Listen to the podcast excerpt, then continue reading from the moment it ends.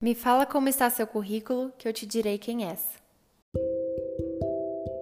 Oi, gente, aqui é Ana Clara e esse é meu podcast Psicomorfose, tornando sua vida mais leve com a psicologia. Sejam muito bem-vindos. E aí, galera, sejam todos bem-vindos. Vamos para mais um episódio desse podcast que a gente está construindo juntos aí, né? Tô muito feliz por ter vocês aqui, sempre me ouvindo. É um processo gostoso, né? A gente vai, vai formando opiniões, vai trazendo assuntos bacanas, vai discutindo e questionando sobre reflexões da vida, né? E hoje eu resolvi trazer para vocês currículo, para a gente falar de top tips de currículo, ou seja, o que é importante que você saiba de uma maneira prática e rápida e principalmente, né, antes da gente começar, eu já lanço uma reflexão aqui para vocês, né? O que vocês querem construir a partir desse currículo? Qual a vaga que vocês querem conquistar a partir desse currículo? Então, vem comigo que vai ser sucesso. Galera, vamos lá então. Hoje eu trouxe para vocês, né, passo a passo de como formar um currículo ideal. Por que um currículo ideal? Gente, eu já trabalhei como headhunter e também como analista de RH em multinacionais e eu vi muitos currículos. Eu vi currículos completamente desconfigurados, currículos bagunçados, coloridos. Então, é, a ideia aqui é transformar o currículo na porta de entrada. O resto vai ser com você, o resto é o processo seletivo, enfim. Mas esse currículo ele precisa abrir portas. Como que a gente faz isso? Fazendo um currículo funcional, um currículo prático, um currículo não muito grande. Então, trouxe aqui algumas dicas para que vocês possam criar esse currículo de uma maneira super bacana e que ele possa garantir a função dele, que é vender o seu peixe, né? Vender esse profissional que está aí por trás do papel, tá?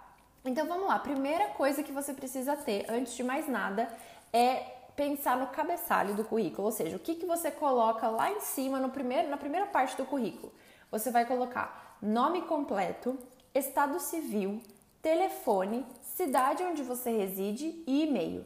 Só isso, Ana, só isso. Então, quem quiser pausar e escutar de novo essa parte, fica à vontade, mas só para vocês saberem, muita gente coloca RG, CPF, coloca número da casa, endereço, isso não é necessário. Se você for contratado pela empresa, aí sim eles vão pedir informações mais detalhadas do teu, do teu perfil, né? Informações pessoais. Mas neste momento do cabeçalho não é só, é, a, além de ser perigoso, é desnecessário, tá, gente? Então pensem e partam da premissa que o currículo é menos é mais, entende?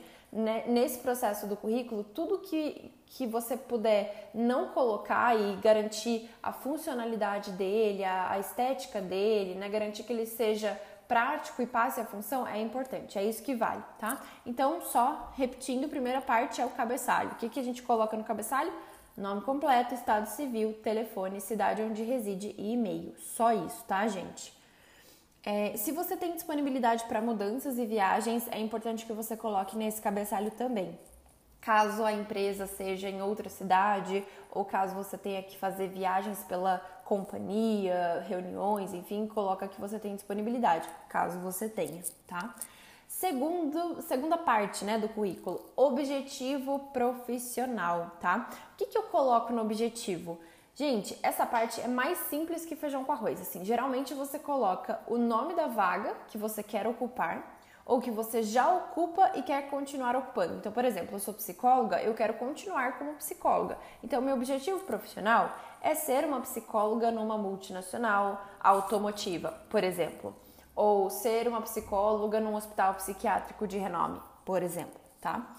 Isso no meu caso, tá, gente? O que vocês não devem colocar nessa parte do objetivo de jeito nenhum é ser um profissional de sucesso ou então contribuir com o quadro de funcionários. Isso aí tá muito batido e o RH, ele já tá tão, ele sabe que isso é tão recorrente para ele, ele vê tantos currículos assim, que ele tende a ignorar e desmotivar. Ele fala: "Nossa, mais um currículo como todos os outros". Então, procura não colocar nada de é, frases clichês, né? Tipo, ser um profissional de sucesso, contribuir com a equipe, é, proativo, organizado, esse tipo de coisa não funciona no objetivo profissional, tá?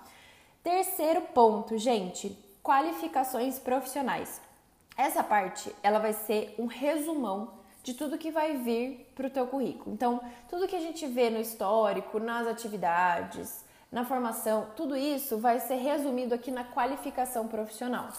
Então, geralmente, uma boa qualificação profissional, de uma forma bem escrita, ela vem assim, ó. Profissional de tantos anos de experiência na área X, vivência em tal e tal e tal atividade, nível de inglês, né? Inglês avançado, intermediário, espanhol avançado, intermediário. Então, nesse tópico, é basicamente o RH ele vai olhar vai bater o olho e vai entender se você tem a experiência que ele precisa ou não para determinada vaga. Mas nunca, gente, nunca mesmo minta para ser chamado pela entrevista. Então, ah, vou colocar aqui que eu tenho inglês avançado, mesmo eu não tendo, só para ser chamado para entrevista de emprego. Não faz isso, gente, por favor.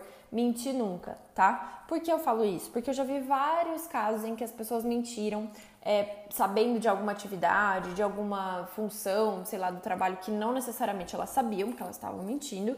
E aí, na hora da entrevista de emprego, sei lá, no, na finalização do processo, é, o gestor pediu exemplos, pediu para a pessoa falar, enfim, sobre atividades que ela fazia e ela se enrolou, se queimou. Então, assim, não façam isso, tá, gente? Sinceridade é tudo. Então, se o seu inglês não é muito avançado e a vaga pede inglês avançado, você deve ser sincero a ponto de falar: olha, meu inglês hoje é, não está muito avançado, ele está enferrujado, eu não pratico tanto, eu não tenho tanta comunicação, tanta vivência com pessoas de fora, mas eu posso me organizar. Qual a urgência de vocês, né? Existe um tempo para me organizar? E aí a empresa pode falar para você: sim, a gente espera você garantir esse nível, ou então não, a gente tem muita pressa, precisa para ontem, e aí tudo bem, gente. Não é a vaga para você ainda, tá? Passo 4, formação acadêmica. Essa é super tranquila, então assim, nesse tópico você basicamente vai colocar as suas principais formações acadêmicas, né? Se a sua última formação foi o ensino médio, você coloca o ensino médio. Se a sua última formação foi uma graduação, você coloca graduação. Pós-graduação também. O que, que não faz sentido aqui, tá? É você colocar, por exemplo, se você já tem ensino médio, né, completo, você coloca que você se formou no ensino fundamental, no maternal, no pré, no prézinho, na escolinha ABC, sei lá. Por quê? Porque você já tem ensino médio completo. Então, para a empresa, pouco importa, na, na verdade, nada importa a sua formação ali do fundamental, do pré. Então, assim, eu falo isso parece básico, né? Mas eu vi muitos currículos já com formações desde lá da creche até a pós-graduação. Então, lembre-se de colocar as suas últimas e mais importantes formações, então graduação, pós-graduação, ensino médio completo, se for o caso, é, caso você não tenha graduação, né? E como que fica a organização da formação acadêmica no currículo? Geralmente se coloca graduação em nome do curso, instituição, né, onde você se formou, concluído em ano tal, qual é o ano, e ou então conclusão prevista para tal ano. Então, por exemplo, o meu currículo fica assim: graduação em psicologia, USP, SP, concluído em 2018. Entende? Essa é a, é, é a estrutura. Por exemplo, estou fazendo uma pós-graduação em gestão de pessoas, é um exemplo, tá? pós-graduação em gestão de pessoas, desculpa gente, na FGV, concluído em 2020, conclusão prevista para 2022, tá? Então, procure sempre organizar o essencial e que seja prático da pessoa pegar a lei e falar, hum, entendi, agora, agora ficou claro para mim. Beleza? Histórico profissional, passo 5. Gente, pensou em histórico profissional? Pensou em ordem, tá? Então esse tópico ele precisa ser muito bem organizado e atualizado. Eu sei que parece óbvio, né? Mas assim, muita gente comete muitos erros aqui, tá? Então assim, como que você estrutura essa parte? É o registro é sempre o mais recente para o mais antigo. Então a experiência profissional atual que eu vou bater o olho ali na primeira experiência é a primeira que você é, está atuando atualmente ou que a última que você acabou de atuar. Por exemplo, você está desempregado e a última experiência que você teve foi, sei lá, no Banco Santander como consultor comercial. Beleza. É essa que precisa aparecer em primeiro lugar no histórico profissional, tá? O que, que você precisa colocar em cada passagem é, profissional neste momento? Você precisa colocar mês de entrada e saída de cada experiência. Não precisa colocar o dia exato, mas mês de entrada e saída é uma forma de facilitar o entendimento de quem está lendo o seu currículo, né? E passa muita transparência, porque acreditem, tem gente que coloca lá que está trabalhando ainda na empresa e já saiu faz dois anos. Então a pessoa ela tem medo de atualizar o currículo é, por medo do que outros vão falar ou por medo de, de perder futuras oportunidades. Mas o que perde realmente a oportunidade é você mentir no currículo, tá? Então procure deixar essa parte sempre atualizada, beleza? Descrever suas principais atividades de cada passagem. Então, assim, o que, que você fez no Banco Santander como consultor comercial? O que, que era a sua principal atividade nesse momento? Ah, eu, sei lá, eu era. Eu gostava de fazer relatórios, eu tinha a pessoa que, que era minha chefe, meu chefe era o gerente comercial do banco, eu tinha interação com áreas tal, tal e tal eu, além de relatório, eu fazia, sei lá, balanço. Tô dando um exemplo, tá, gente? Só para vocês entenderem o que, que faz sentido escrever aqui. Se você é um profissional de muitos anos de experiência e assume hoje né, um cargo de gerência, liderança, não precisa colocar como primeira experiência a sua experiência como estagiário ou até aprendiz. Por quê? Porque no momento da entrevista vai vir. Nossa, travei aqui, né? Desculpa. vai vir uh, o processo de como você começou, sua carreira e tudo mais.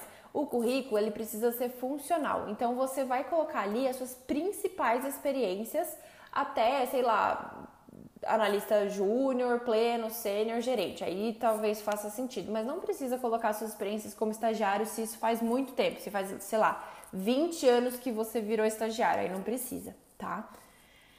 Passo 6, cursos extracurriculares. Gente, aqui a gente está falando de um tópico opcional. São todas as formações extras, reconhecimentos adicionais, tudo que você fez e obteve durante alguma passagem profissional. Então, exemplo, é, eu, eu fui membro do Comitê de Inclusão e Diversidade na Unilever em 2017.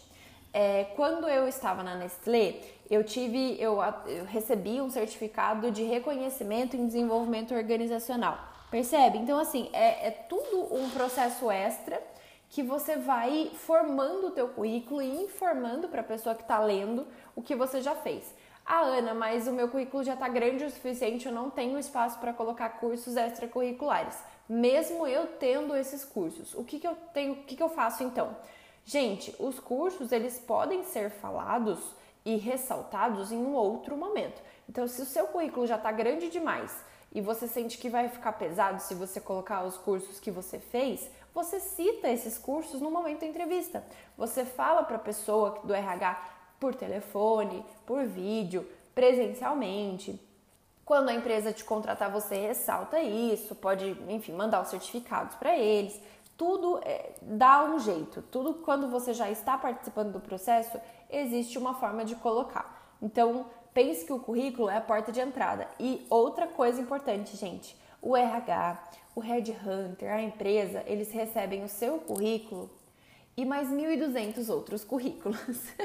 Eu falo por experiência própria. Quando a gente abre uma vaga, a gente recebe currículos totalmente aderentes à vaga e currículos completamente fora da vaga. Exemplo, eu já trabalhei com, com vagas de finanças e sei lá, eu estava procurando um analista financeiro e aí vinha cozinheiro se candidatar, vinha hum, padeiro, pedreiro e nada contra esses profissionais, pelo amor de Deus, mas claramente eles não tinham a competência necessária que eu precisava para a vaga de analista financeiro, percebe?